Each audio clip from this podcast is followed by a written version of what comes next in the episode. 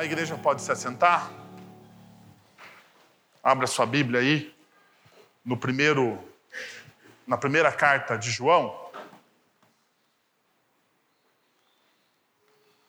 Primeira carta de João, capítulo de número 2. A partir do verso de número 12 até o verso de número 17.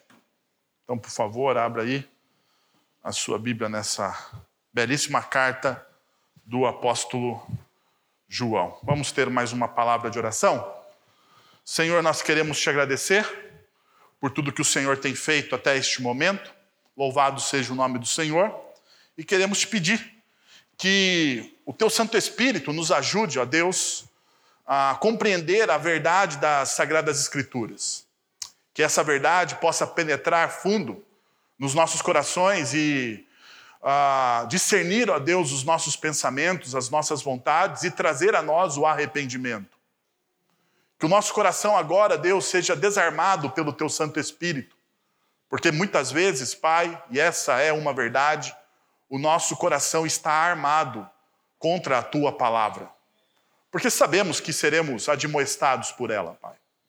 Então, neste momento, pedimos a Deus que o seu Santo Espírito, que nos convence do pecado, do juízo e da justiça de Deus, possa atuar no seio da igreja, nos trazendo a luz e a verdade, que é Cristo Jesus. Em nome dele que nós oramos.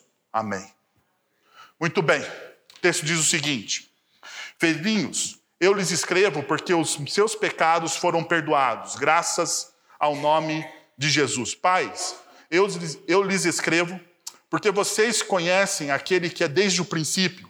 Jovem, jovens, eu lhes escrevo, porque venceram o maligno. Filhinhos, eu lhes escrevi, porque vocês conhecem o Pai. Pois eu lhes pais, desculpa, pais, eu lhes escrevi, porque vocês conhecem aquele que é desde o princípio. Jovens, eu lhes escrevi, porque vocês são fortes e em vocês a palavra de Deus permanece e vocês venceram o maligno. Não amem o mundo nem o que nele há. Se alguém ama o mundo, o amor do Pai não está nele. Pois tudo o que há no mundo, a cobiça da carne, a cobiça dos olhos e a ostentação dos bens, não provém do Pai, mas do mundo. O mundo e a sua cobiça passam, mas aquele que faz a vontade de Deus permanece para sempre. Bom, nós estamos estudando né, esse tema, a Olhe para Cima, em referência ao livro que foi, ao livro, não, desculpa, ao filme, né, a produção cinematográfica do Netflix, que é Não Olhe para Cima, né, Não Olhe para Cima. E a gente tem ali algumas críticas à nossa sociedade, algumas críticas, principalmente ao movimento conservador, porque é um filme de espectro progressista. E uma das críticas que semana passada eu trouxe para vocês, em algumas das observações que eu fiz, o filme, apesar, e o gênero do filme é um gênero de comédia, de sátira, né? Apesar de ser uma comédia, é uma crítica politizada sobre o que é fake news, política, religião, relacionamentos, integridade, capitalismo e aquilo que nós temos chamado na nossa sociedade de negacionismo. Então, o filme Não Olhe para Cima é uma crítica a todo o movimento, ou todo o momento social que nós estamos ah, vivendo. E eu não vou fazer juízo de valores sobre o filme. Eu gostaria que, se você quiser, você assiste, você faça os seus próprios juízos de valores a respeito do filme. Mas o que eu quero fazer é criar algumas pontes entre a nossa cultura e a palavra de Deus. E uma das coisas que eu achei de extrema relevância que o filme nos apresenta é a, vo, é, é, a, é a integridade volátil que existe entre os seus personagens. E principalmente, principalmente, sobre o personagem do, do ator norte-americano Leonardo DiCaprio. Você talvez conheça, né? Se você assistiu o filme, faz tempo que eu não via o Leonardo DiCaprio atuar, eu até me assustei, né? Porque ele não está mais tão jovenzinho, não está mais. A, a, a, gente tem aquela lembrança dele no Titanic, e quando a gente assiste o filme, a gente toma até um susto. O Leonardo DiCaprio, no filme, ele faz o personagem, ele interpreta o personagem Randall Mindy, um cientista. E esse cientista, juntamente com a sua a aluna, né, a, a, estudante de astronomia, Kate Dizdiarski, eles, eles descobrem um meteoro que está vindo para a Terra se chocar com a Terra. Um meteoro de cerca de 10 quilômetros de diâmetro. Né? Então, um grande meteoro, haverá um grande cataclisma, e eles então começam a divulgar isso. Mas no meio dessa divulgação, no meio dessa divulgação, o Randall, né, a personagem do Leonardo DiCaprio, ele é corrompido na sua integridade. Ele começa muito bem. Ele começa falando a verdade, ele começa falando das dificuldades que nós teríamos como humanidade de lidar com aquele problema. Mas no meio do percurso, no meio do percurso, a fama bate a porta dele. A fama bate a porta dele. As pessoas começam a dar ouvidos a ele. Aquilo que ele fala passa a ser então relevante, importante. E aqui está um dilema. O dilema, talvez, da nossa sociedade. Nossa sociedade que está mergulhada nesse negócio de mídias sociais. Né? Deixa, deixa, deixa eu mostrar para vocês o quanto isso é complicado. Esses dias eu estava conversando com meu filho mais velho, o Arthur, ele tem oito anos, acabou de fazer oito anos, né? E se vocês conhecem, vocês sabem que o Arthur é um menino altamente articulado. Né, muito articulado, fala algumas coisas assim que a gente até uh, surpreende pela idade dele. Bom, e eu estava falando, filho, ah, o que, que, você pensa do futuro? Sabe aqueles momentos, né? A gente de vez em quando tem um momento de pai e filho. E ah, eu até posso falar para vocês, nós estávamos indo a assistir o filme O Homem-Aranha 3. Então nós estávamos indo assistir lá o Homem-Aranha Lugar Nenhum. E, e, enquanto nós estávamos indo no carro, eu perguntei ao Arthur, Arthur, o que, que você pensa do futuro? O que, que você quer ser no futuro? O meu filho virou e falou assim, papai, eu acho que eu seria um bom youtuber. Eu falei assim, como? Como assim, filho?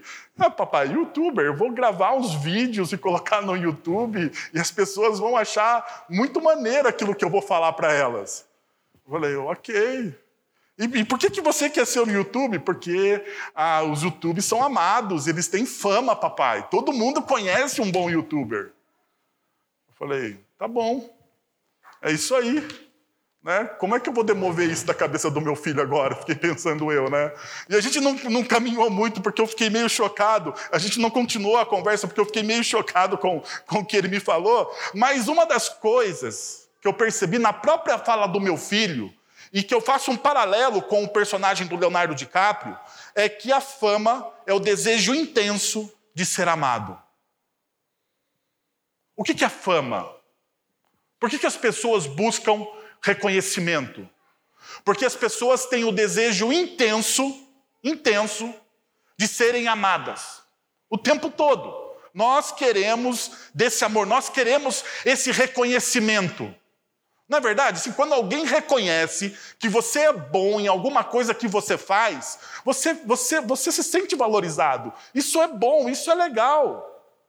E eu não estou completamente contra esse tipo de sentimento. Pelo contrário, eu acho que isso faz parte daqueles que trabalham a, a, sua vocação com excelência. Então, se você é alguém que descobriu a sua vocação e faz isso com excelência, e você é reconhecido por isso, louvado seja o nome do Senhor por isso.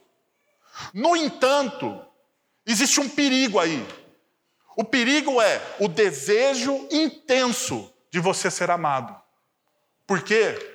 Porque quando você tem esse desejo intenso de você ser amado, você pode trocar a integridade pela fama. Você pode desprezar a integridade pela fama, e é isso que nós vemos principalmente no personagem do Leonardo DiCaprio, o Randall, o Dr. Randall. Por quê? Porque em determinado momento, para ser famoso, para ser amado, ele abre mão dos princípios. Ele abre mão da verdade. E integridade é o desejo intenso de fazer o certo, mesmo quando não se é amado. E aqui está uma das coisas mais chocantes do Evangelho de Cristo Jesus. Porque a, o Evangelho vai nos levar para essa, essa bifurcação na nossa vida. Você, uma hora, você tem esse desejo que está distorcido em você por causa do pecado. Por causa do pecado, nós temos esse desejo intenso, insaciável de sermos amados a todo custo. Gênesis capítulo 3 ah, demonstra isso para nós, teologicamente falando. Mas veja só, esse, esse desejo intenso com o evangelho, ele deve ser submetido à palavra de Deus. Ou seja, você deve, ah, em primeiro lugar, desejar fazer aquilo que é certo à luz da palavra de Deus. E se você for fazer ah, se você for seguir a palavra de Deus como princípio de regra de fé e prática, provavelmente em alguns momentos você não vai se sentir amado. Mesmo fazendo certo. Em alguns momentos você talvez seja até perseguido. Em alguns momentos, talvez o seu filho, como o meu filho faz às vezes, Fala, papai, você é muito chato. Você é muito chato. Ou como o meu filho João, de quatro anos, diz, papai, você é chato das galáxias. Porque às vezes, educar, fazer aquilo que é certo, não me leva a ser amado. Mas veja só, eu vou negociar aquilo que é certo, o princípio do Evangelho, para ser amado, para ser adorado. O quanto isso me custa? Custa a minha integridade. Então veja, o que, que nós vamos tratar nessa manhã? Quem realmente ama e segue a Cristo não deve se apaixonar pelas coisas do mundo, mas sim pelo Pai que lhes dá tudo o que precisam. Quem realmente ama a Cristo deve ter o coração desprendido de algumas paixões, deve ter o coração desapegado de algumas paixões que muitas vezes cercam ou cerceiam o nosso coração ou tentam nos seduzir. O nosso coração deve estar desapegado, desapegado de alguns desses sentimentos. E o nosso coração deve ser redirecionado. Redirecionado a quê? A amar o Pai. Porque veja, qual que é o problema? Muitas vezes nós colocamos um amor exagerado sobre as bênçãos que Deus nos dá e transformamos essas bênçãos em ídolos. aquilo que eu tenho não define quem eu sou. Aquilo que eu tenho não define quem eu sou. Por quê? Porque aquilo que eu tenho não está na minha identidade enquanto discípulo de Cristo Jesus, não deveria estar. O que a sociedade, o que a cultura nos diz é: aquilo que você tem define quem você é. Quanto mais você tem, mais bem-sucedido você é. Quanto mais títulos acadêmicos você tem, mais inteligentinho você é. Porque você tem títulos. Nem sempre quem tem títulos tem, pode ter até conhecimento, mas dificilmente tem sabedoria, porque tem gente que sem título tem sabedoria. Mas a gente, na nossa cultura, a pós-moderna, na nossa cultura das coisas e não das pessoas, nós valorizamos o quê? O que a pessoa tem. O que a pessoa tem. Pode perceber, muitas vezes nós tratamos a pessoa por aquilo que ela tem. Ah, esse aqui é um doutor, olha, ele fez pós-graduação em Harvard. Quando você quer ter um argumento, pode perceber, até mesmo eu, quando estou, às vezes, pregando, eu falo assim: olha, esse cara que eu estou falando aqui, ele tem uma pós-graduação em Harvard, ele é doutor, professor em Harvard. Você já olha, olha, esse cara precisa ser respeitado. E a gente muitas vezes nem questiona se aquilo que esse doutor está falando está realmente correto ou está à luz das escrituras sagradas. Percebam, a gente dá valor àquilo que ele tem, ao título. E isso não acontece só no conhecimento acadêmico, isso acontece em todos os em todas as esferas. Em todas as esferas. Bom, olha só. Deixa eu colocar você então no contexto do texto que nós lemos de, da carta de João. À primeira vista, os versículos de 12 a 14, 15 e 17 parecem não combinar. E você vê, porque é verdade, porque você olha, de, de 12 a 14 é uma poesia. De 15 a 17 não é uma poesia. Então você fala assim: bom, João aqui usou uma poesia e depois ele não usou, e muitas vezes a gente faz, alguns teólogos, até mesmo na exegese, eles fazem uma separação diferente do que eu fiz aqui. Mas eu acredito, no entanto, eu acredito que 12 e 14 são um encorajamento para você viver 15 a 17. 12 a 14, então, eles passam a ser um encorajamento. João está falando ao coração das pessoas. João não quer simplesmente passar informação para, aquelas, para aqueles discípulos. João quer que a palavra de Deus penetre a ponto de mexer com as emoções dele, e nada mais ah, pelo menos na antiguidade, né, quando João está escrevendo, nada mais mexe que a emoção do que uma boa poesia. E João sabe disso. Então, por isso que ele faz uma métrica poética de 14, de 12 a 14. Ainda, os versos de 12 a 14 são ah, lindamente estruturados, rítmicos e poéticos. A gente vê seis vezes João, João dizendo: Estou escrevendo ou eu escrevi. Estou escrevendo, versos 12 e 13, ou escrevi 13 e 14. A gente vê essa repetição ah, três vezes. E outra, João, João, como um sábio das Escrituras, ele coloca alguns personagens, porque isso faz parte da cultura, principalmente judaica, muito mais do que a cultura greco-helênica, né? E nós temos que lembrar, apesar do Novo Testamento estar sendo escrito ah, no grego, né, ele é de raiz judaica. Então João ele faz uma aplicação proverbial aqui. Uma aplicação proverbial. E quais são os personagens? Os filhos, os pais e os rapazes ou os jovens, conforme for a sua tradução. Então nós temos três personagens. Agora veja só, como eu falei, eu preciso às vezes de um argumento de autoridade para aquilo que eu estou falando, então eu vou lançar aqui o argumento do doutor, do, do doutor John Piper, especialista em João, né? ele tem a sua tese de, de doutorado em João, ele diz o seguinte, exatamente desse texto que nós estamos lendo. Compreendendo os três grupos de personagens, pais, filhos e rapazes ou jovens, originam algo assim.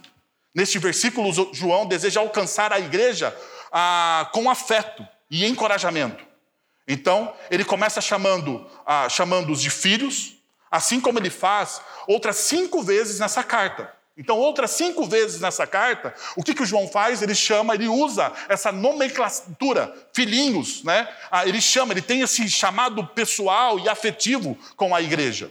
Em seguida, ele faz uma pausa pensando: certamente não quero ofender ah, os líderes, os veneráveis anciões e os jovens viris ou fortes. Com esse termo afetuoso, filhinhos. Quem sabe eu deva dirigir a esses dois grupos, os veneráveis anciões, que têm o conhecimento por causa da sua experiência, e os jovens veris que estão vencendo o maligno por causa da sua força. Mas não pule mas daí ele faz, um, daí ele faz uma, uma, uma, uma observação. Mas, se você está lendo esse texto, você não deve pulá-lo. Se você não está incluído, incluído nesses grupos. Por quê? Porque a verdade é que, é que os princípios e os ensinamentos desse texto se aplicam a todos os crentes. Então, o que eu quero dizer? João ele escreve especificamente para uma igreja e para os seus primeiros leitores a respeito ah, dessas verdades. Mas as verdades que eu vou aplicar agora para vocês, elas servem para todos os crentes. São verdades eternas, elas não devem ser aplicadas simplesmente ou para os líderes, os anciãos, os pais, ou somente para os jovens. Mas perceba, João ele está de olho em toda a comunidade. Assim também você deve sempre ler as Escrituras fazendo essa pergunta: qual é o princípio aqui para mim? Qual é a verdade aqui para mim? E é por isso que eu convido você à primeira, à primeira, à primeira verdade contida nesse texto. Saiba quem você, saiba quem é você em Cristo Jesus e o que você não pode perder. Isso é uma verdade. Veja só, se você deseja ter integridade e não negociar os seus princípios e valores, você precisa saber quem você é em Cristo Jesus. Não há outra. Porque se você não sabe quem você é, se você não sabe quem você é, você vai a todo momento fazer trocas, porque você deseja ser amado. A partir do momento que eu tenho a consciência plena de que eu sou amado em Cristo Jesus, de que eu sou filho de Deus por aquilo que Cristo Jesus fez na cruz, por mim e por você também, se eu tenho essa consciência plena, se isso está impregnado no meu coração, eu não vou negociar os meus princípios. Por quê? Porque eu sei quem eu sou. Eu não vou abrir mão dos meus princípios para ser amado por algo menor do que o Deus Criador e poderoso, aquele que fez todas as coisas. Veja só como a nossa mente pecaminosa às vezes funciona. Nós trocamos o amor de Deus, o amor de um Deus poderoso, por amores menores. C.S. Lewis, no livro Cristianismo Puro e Simples, ele vai dizer que nós somos. Ah, ridiculamente infantis.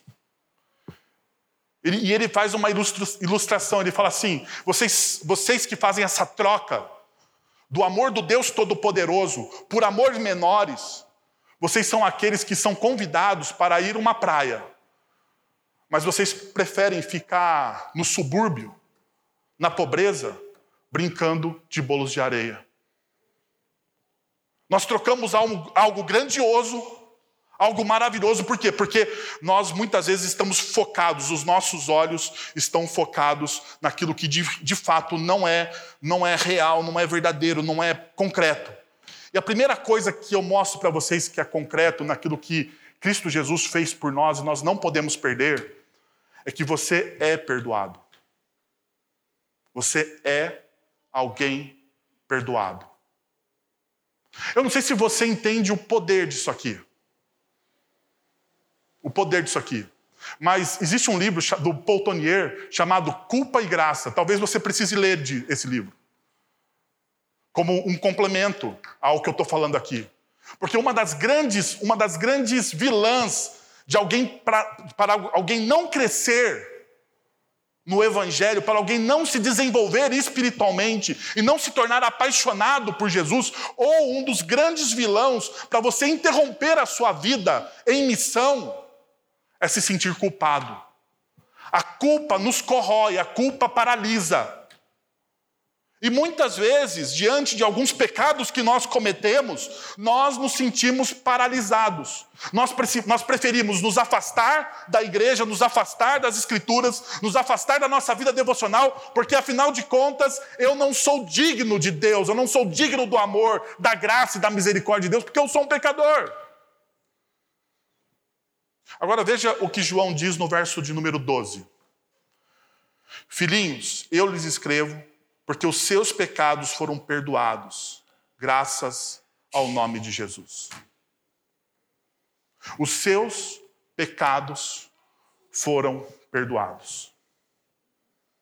Não existe nada, nada, nada que não, não, não possa apagar essa verdade. O, a ideia que João está usando, se você vai no grego, no original, é que o, constantemente Deus está perdoando você em Cristo Jesus, porque afinal de contas a sua matéria-prima é uma matéria-prima de um pecador. Constantemente Deus está amando você em Cristo Jesus, porque você é alguém que precisa desse amor. Então, constantemente você está sendo perdoado. Não há nada, absolutamente nada, que você faça para não ser perdoado. A graça é maior do que os seus pecados, a graça é maior do que as suas culpas. E você precisa se livrar dessa, dessa culpa que existe em você. Então, João está olhando para a comunidade e fala: tenham certeza dessa verdade, vocês já foram perdoados. A cruz perdoou a multidão de pecados. Jesus nos limpa de todo pecado, como diz 1 João capítulo 1, verso 7. Ele nos dá justiça, como diz a 1 João capítulo 1, verso 9. E ele é fiel para perdoar todos os pecados, aqueles que nele confiam que abrem o seu coração, que derramam a sua vida. Por quê? Porque Jesus, Jesus é o nosso verdadeiro advogado. Jesus é a nossa expiação. 1 João capítulo 2, versos 1 e 2. Essa é a realidade. Essa é a verdade, isso você não pode perder. Nada que você faça faz com que você perca isso. Você está me entendendo? Nada que você faça, você perde essa realidade. Isso é seu. Deus te deu graciosamente em Cristo Jesus. Uma segunda realidade, daquilo que nós não podemos perder em Cristo Jesus e que define a minha identidade. Eu sei que eu sou perdoado, mas também eu sei que eu conheço o Pai. Eu conheço o Pai. Veja o que diz o texto em 1 João capítulo 2, versos de 13 a 14. Olha só o que está dizendo o texto. Ah, pois eu lhes escrevo, porque vocês conhecem, conhecem aquele que é desde o princípio. Filhinhos, eu lhes escrevi, porque vocês conhecem o Pai. Pais, eu lhes escrevi, porque vocês conhecem aquele que é desde o princípio. Agora veja que interessante, veja que interessante que o texto nos mostra. Ah, verso de número 13. Ao final, ele diz: Vocês conhecem aquele que é desde o princípio. Perceberam a, a expressão? Verso de número 14, o final do verso de número 14. Porque vocês conhecem aquele que é desde o princípio. Quem é aquele que é desde o princípio? Segundo o Evangelho de João, aquele que é desde o princípio, aquele que é o formador de todas as coisas, é Cristo Jesus. Agora perceba, quem está no meio? Qual é a expressão que João usa no meio do verso 14? Filhinhos, eu lhes escrevi porque vocês conhecem o Pai. Nós só podemos conhecer o Pai por intermédio de quem? Do Filho. É o que João está mostrando aqui. Perceberam o sanduíche? Aquele que é desde o princípio, aquele que é desde o princípio, e o Pai está no meio disso. Por quê? Porque João está sinalizando a verdade. A verdade do Evangelho de Lucas, capítulo 10, verso 22. Todas as coisas me foram entregues por meu Pai, ninguém sabe quem é o Pai a não ser o Filho. Então veja, você não tem a condição de saber o do amor de Deus, da graça de Deus, de quem é Deus, se não for por intermédio de Cristo Jesus. Daí Jesus diz: e ninguém sabe quem é o Pai, a não ser o Filho e aqueles a quem o Filho o quiser revelar.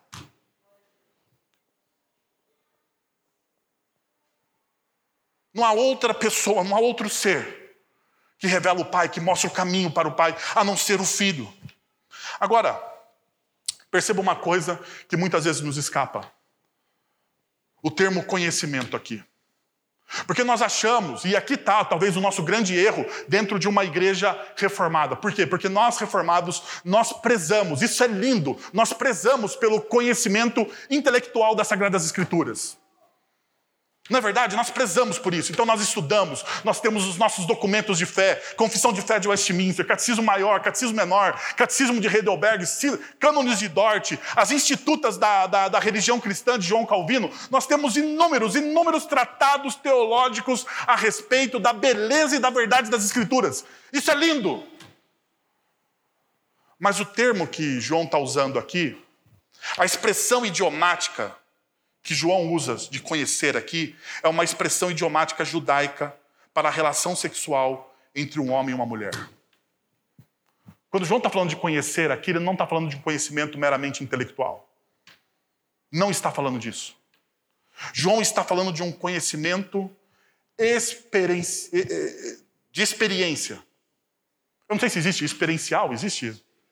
Experimental, experiencial, alguma coisa existe? Então, pronto, acabou de existir. Experiencial. Existe essa verdade que ela não é somente contida com o nosso intelecto, é uma verdade que você vive, que você encarna. Porque é assim, é assim um relacionamento entre um homem e uma mulher. Quando você se casa, quando você se deita, o relacionamento sexual entre um homem e uma mulher, segundo as sagradas escrituras, é um conhecimento de uma experiência profunda de intimidade. Então, por isso que dentro da nossa teologia do casamento, o sexo, ele cabe dentro da onde? Qual é a esfera do sexo? Dos relacionamentos ah, periféricos, namoro, noivado, não. O relacionamento sexual de um homem e de uma mulher acontece dentro da esfera do casamento. Por quê? Porque isso aqui é profundo, é vitalício, é real. Tanto é verdade que isso, ah, em Gênesis, vai dizer que a partir do momento que um homem conhece uma mulher, ele se torna o quê? Uma só carne. Uma só carne. E essa também é a verdade que João está é, expressando aqui sobre o conhecimento que nós temos de Deus. Por quê? Porque a partir do momento que o Espírito, que, que Cristo Jesus nos revela o Pai, a partir do momento que você tem essa experiência de revelação do Pai, o Espírito Santo mora dentro de você. O Espírito Santo habita dentro de você. Então perceba, não é algo, não é algo intelectual. Não é sobre o que você sabe da Bíblia. É sobre o que você experimenta de Deus. O meu casamento não é sobre o que eu sei da minha esposa, da Kathleen. É sobre aquilo que eu experimento diariamente com ela na minha vida, no meu testemunho, no meu dia a dia. As minhas experiências com a minha esposa, com a minha família. É como o reverendo Mateus falou, o primeiro choro da filha. Essa é a experiência daquele que é pai, ele tem o primeiro choro. Eu tenho a primeira imagem do meu filho Arthur em uma incubadora, porque ele precisou ir. O medo, a ansiedade, foi a primeira, a primeira, a primeira, a primeira, o primeiro sentimento que eu tive. O primeiro sentimento que eu tive. Isso marca. Não é um conhecimento intelectual, mas é algo que você vive. Então perceba como que você conhece o Pai, como que você conhece o Filho, como que você conhece a ação do Espírito Santo, se você não vive com Ele. O poder do nosso testemunho não está linkado ao nosso conhecimento intelectual somente. Também. Conhecer intelectualmente as Sagradas Escrituras, conhecer os símbolos de fé da nossa igreja é algo importantíssimo. Mas o poder do nosso testemunho é o poder do testemunho da mulher samaritana. Vocês lembram da história da mulher samaritana? Quando ela chega, ela conhece Jesus e Jesus fala sobre a vida dela. E quando ela volta para o povoado, quando ela volta para contar aos seus, ela diz: Venham e vejam. Não sei se você já parou para pensar nessa, nessa no, no poder daquele testemunho. Venham e vejam. Ela não parou assim e falou assim: Olha, olha eu, eu vou contar para vocês aqui, meus irmãos. A mulher samaritana não parou e falou assim: Irmãos, eu quero contar para vocês um tratado teológico que eu acabei de fazer sobre Cristo Jesus. O primeiro ponto é que Cristo Jesus conhece tudo o que passa no nosso coração. Não foi isso que ela fez. Ela falou assim: Conheci uma pessoa que realmente é o Messias, porque ele falou tudo a meu respeito. Ele me conhece, ele sabe quem eu sou, ele sabe da minha identidade. Eu tive uma experiência única com esse, com esse Messias. E eu queria que vocês, então, venham, venham comigo. E diz o texto bíblico que aquela mulher arrastou a cidade para ela. Qual que é o poder do testemunho daquela mulher? A experiência que ela teve. Qual que é o poder do testemunho da igreja, a experiência que a igreja tem com Cristo Jesus? Agora, o fato é que se você não tem experiência nenhuma, você não tem nada para contar. Sabe? Se você não tem absolutamente nada de experiência, você não tem nada para contar. Nada para contar. O texto ainda me diz uma outra verdade sobre essa identidade que eu ganho em Cristo Jesus e que eu não perco, eu não posso perder de maneira nenhuma. É que, além de eu conhecer o Pai, eu também ah, me torno um vencedor na fé. O texto é bem claro sobre isso. Você, jovens, eu lhes escrevo, porque vocês venceram o maligno. Porque vocês venceram o maligno. Jovens, eu lhes escrevi. Perceba, é, João, na sua poesia, ele sempre vai fazer essa jogada, né? Eu lhes escrevo agora, eu escrevo essa verdade agora para vocês, e porque eu também já estava escrevendo isso já há muito tempo, perceberam? Ele faz presente e passado o tempo todo. Porque vocês venceram, porque vocês são fortes e, você, e em vocês a palavra de Deus permanece. E vocês venceram de novo o maligno. A pergunta é como nós vencemos o maligno? Como nós vencemos o maligno? Será que é pela nossa força? Porque João vai dizer aqui duas vezes: vocês são fortes. Vocês são fortes, vocês são viris. E a ideia de força aqui é de virilidade mesmo, da força física. Vocês são fortes. Mas perceba, mais uma vez, João, ele joga aquela ideia do sanduíche. Mais uma vez, olha só, vocês venceram, versículo de número 13, final do, do 14, vocês venceram novamente o maligno, e no meio, como que vocês vencem o maligno? Porque vocês têm, ou porque vocês permanecem na palavra de Deus. Essa é a nossa força. Você sabe por que nós vencemos o maligno? Porque nós permanecemos na palavra de Deus? Porque o maligno é mentiroso. O maligno é mentiroso, o diabo é mentiroso. O diabo tenta inventar o tempo todo mentiras a respeito de doutrinas, a respeito da vida, a respeito das nossas decisões. O diabo o tempo todo, dentro da cultura, ou até mesmo dentro da igreja, ele tenta o tempo todo nos desviar da verdade. É isso. E daí, quando João está dizendo assim: olha, vocês vencem o maligno porque vocês têm a palavra, ou porque vocês permanecem na palavra, é porque a palavra é a verdade. A palavra é a verdade. A palavra me revela o tamanho, a extensão, o propósito, os princípios, os valores do reino de Deus para a minha vida. Essa é a extensão do conhecimento da palavra de Deus. O que deveria ser para você também. Agora veja uma coisa. O quanto é poderoso alguém que tem uma vida devocional diária. Eu queria, talvez neste momento, ah, exortar a comunidade.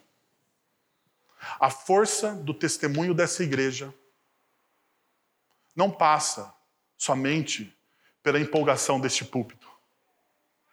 A força do testemunho dessa igreja passa pela vida devocional de cada um de vocês.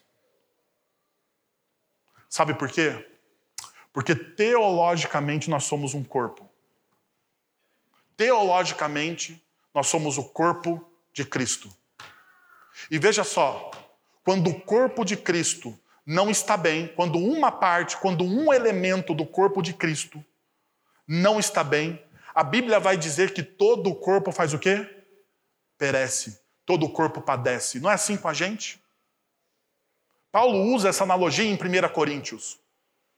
Quando o seu corpo não está bem, quando o seu corpo sente uma pontada, quando você tem uma dor, Todo o seu corpo padece, todo o seu corpo sente. É sistêmico. É sistêmico. O corpo de Cristo é orgânico e sistêmico. Se você se você é negligente, deixa eu falar para você, se você é negligente na sua vida de oração, se você é negligente na sua devocional, se você não busca Deus e não ama Deus, isso me afeta. Isso me afeta. Os seus pecados, por mais, por mais discretos que sejam, os seus pecados me afetam. E não só a mim, mas todos que aqui se reúnem. Essa é uma verdade que muitas vezes nós esquecemos.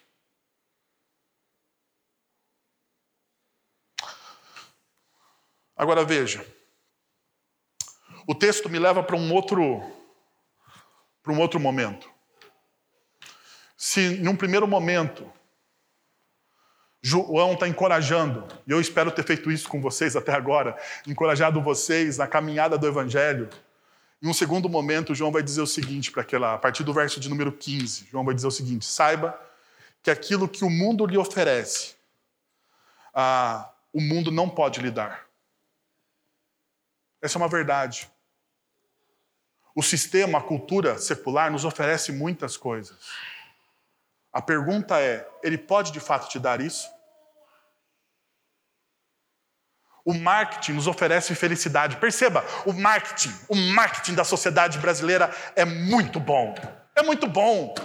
Nos oferece felicidade a cada esquina, a cada esquina. Se você comer hoje um McDonald's, você será uma pessoa mais feliz. Não é verdade? Não é isso que o marketing diz? Ele vai dizer isso. Se você comprar aquele tênis de última geração, você vai correr melhor. E você acredita nisso. Se você tiver aquele carro ou o celular de última geração, a sua vida vai ter significado. E a gente acredita nisso. A pergunta é se todo esse marketing que a cultura secular nos oferece, que todas essas promessas ditas, elas podem de fato ser cumpridas. Deixa eu te falar uma coisa. O mundo não pode lhe dar o que você precisa. Olha o que o texto vai dizer no versículo 5. Não ame o mundo, nem o que nele há. Se alguém ama o mundo, o amor do Pai não está nele.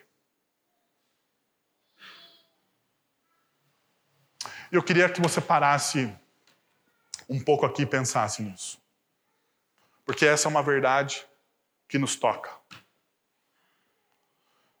Não amem o mundo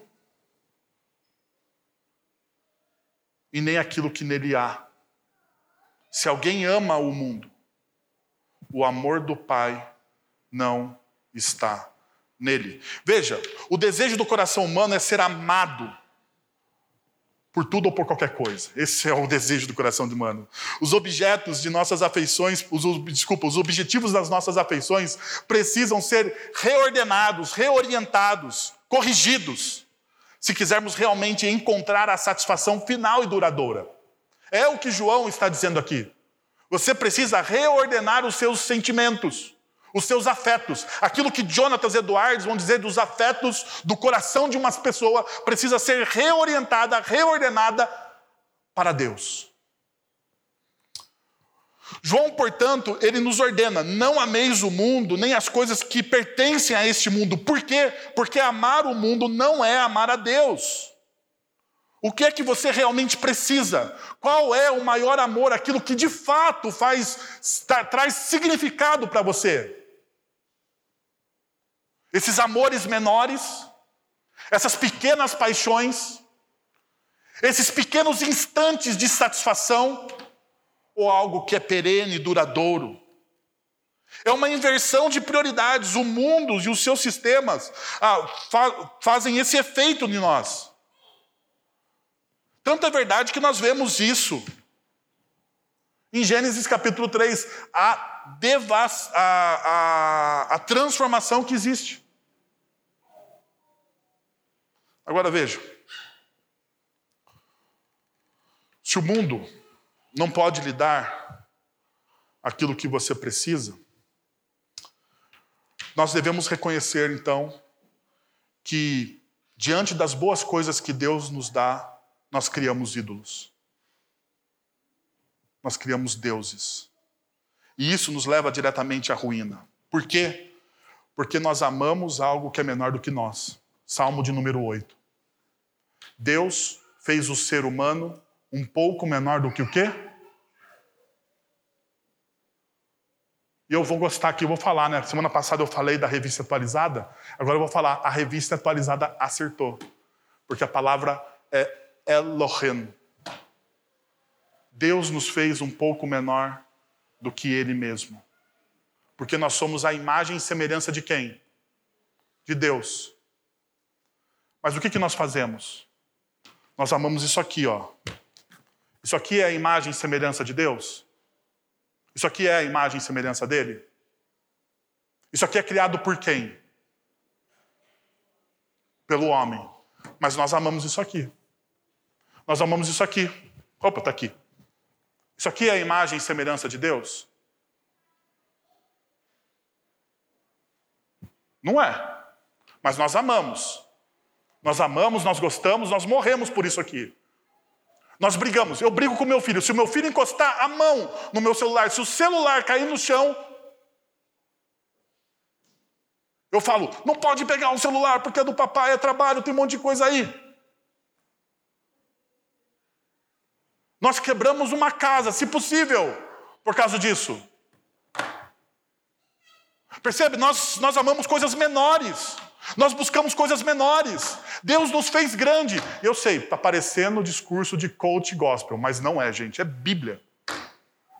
Porque olha só, eu não quero direcionar o seu coração para isso aqui. Eu quero direcionar o seu coração para um amor a Deus, aquele que é parte de você e está em você, não porque você é bom, mas por causa que o Espírito Santo de Deus, através do sacrifício de Cristo Jesus, mora em você e porque você é a imagem e semelhança dele. Por causa disso, eu estou fazendo esse direcionamento. Então veja, você precisa saber disso. Aquilo que o mundo te oferece, mas ele não pode te entregar, por causa das suas mentiras e do seu marketing enganoso, é que o mundo ele ele promete, mas ele não entrega. Olha só o que diz o verso de número 16. Pois tudo que há no mundo, a cobiça da carne, a cobiça dos olhos e a ostentação de bem, revista atualizada vai dizer a soberba da vida, ok? A soberba da vida, a ostentação de bem, segundo a NVI, não provém de quem? Do Pai, mas do mundo. Veja, ele identifica em termos vívidos as armas que o mundo usa para seduzir os homens e mulheres a se juntarem do seu lado. Surpreendentemente, cada uma dessas armas é, a, reside dentro de nós. O inimigo realmente está dentro, dentro. Nós somos aqueles que nos sabotamos. A nossa vida espiritual, a nossa vida emocional, sentimental, ela é sabotada por nós mesmos, pelos direcionamentos errados que nós temos nos nossos sentimentos. Essas mesmas três armas mataram Adão e Eva no jardim. Gênesis capítulo 3, verso 6 diz o seguinte: A mulher, então a mulher viu que, o, que a árvore era boa para se comer, concupiscência da carne, agradável para ver, concupiscência dos olhos, e era desejável para obter sabedoria, a soberba da vida. Essas mesmas três armas foram conquistadas por Cristo. O segundo Adão, aquele que é perfeito em todas as coisas. Em sua tentação no deserto, em Lucas capítulo 4, versos de 1 a 13, o diabo tenta chamar Jesus a se curvar diante dessas tentações. No verso de número 3 ele diz: diz, diz a essa pedra que se transforma em pão. O que é? Aqui é a concupiscência da carne. E então ele mostrou-lhe todos os reinos da terra Lucas capítulo 4, verso de número 5. Tentando Jesus com a concupiscência dos olhos. E finalmente, o pináculo do templo. O diabo o desafiou. Se você é o filho de Deus, jogue-se daqui para baixo, pois está escrito: aos seus anjos você dará ordem a seu respeito, para que para te proteger, e eles não e eles te sustentarão com suas mãos. Seja o sol, a soberba da vida. Em todas, Jesus disse não. Em todas, absolutamente todas, Jesus disse não. Nós estamos nos curvando a essas armas. Veja só, a cobiça da carne. Os desejos da carne apelam para os nossos apetites, os nossos desejos. Isso significa cobiça, luxúria e paixões. Veja, a, a, palavra ela não é uma palavra que, que tem um objetivo mal, maligno ou bom. A palavra é neutra. A, a palavra desejo, no grego, é neutra. É aquilo que você faz com ela. João, então, ele coloca, ele, ele, ele dá um adjetivo a esses desejos. Ele fala desejos da carne. Desejos da carne, ou seja, saques. Às vezes pode se referir à pessoa inteira, mas está aqui denotada pela tendência ou a inclinação humana de cumprir os seus desejos naturais, de uma forma quase que animal e contrária à vontade de Deus. Esses são os desejos da carne. Ainda, ele vai falar da cobiça dos olhos. O desejo dos olhos direciona os nossos afetos. Aquilo que nós olhamos, nós desejamos. Nós somos altamente visuais. Não é verdade? Você vê aquilo e você fala: Nossa, eu preciso disso. Eu preciso disso. Então é por isso que talvez Jesus, em Mateus capítulo 5, versos de 27 a 29, ele diz: Vocês ouviram o que foi dito? Vocês ouviram o que foi dito? Não cometa adultério. Mas eu vos digo, todo aquele que olhar, perceba, Jesus está falando dos olhos. Todo aquele que olhar para uma mulher e cobiçar já cometeu o quê? Já cometeu adultério com ela. É nos seus olhos. Os olhos é a janela do corpo, da alma. E é onde se direciona os seus sentimentos. E ainda, ele vai falar sobre a ostentação de bens. E aqui talvez seja uma das coisas mais. Ah, como que eu posso dizer? Subjetivas. Subjetivas. Porque a nossa sociedade imprime isso, você precisa ostentar. E a ideia aqui é do orgulho e vanglória, jactância ou a arrogância, referir-se a um fanfarrão que exagera no que tem para impressionar os outros. É aquele que fala, que conta vantagem. Essa pessoa é o meu, é o meu, é o eu, é o eu. Ele tem orgulho das posses, dos seus diplomas, ele tem orgulho da sua própria vida, ele glorifica a si mesmo ao invés de Deus. Ele se autoelogia. Já viu gente que se autoelogia? Já viu gente que se autoelogia? Não, eu sou muito bom nisso. Não, eu sou. Não, eu sou. Eu sou. É autoelogio. Você está buscando a sua própria glória, você está buscando o seu próprio reconhecimento. Quem tem que te elogiar não é você, é os outros, é os outros que precisam perceber a sua potencialidade, não você. Isso é buscar para você aquilo que você mais deseja ser amado, e daí você vai negociar os seus princípios por isso. Eles sofrem de uma doença, não da influenza, mas da afluenza que é o orgulho, poder, posse, prestígio e posição. Isso é o desejo, isso é o ídolo dessas pessoas. João está falando, cuidado com isso. Cuidado com isso.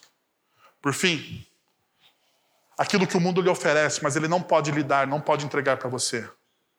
O mundo, ele pode te oferecer, ah, mas aquilo que ele pode te entregar não vai durar para sempre.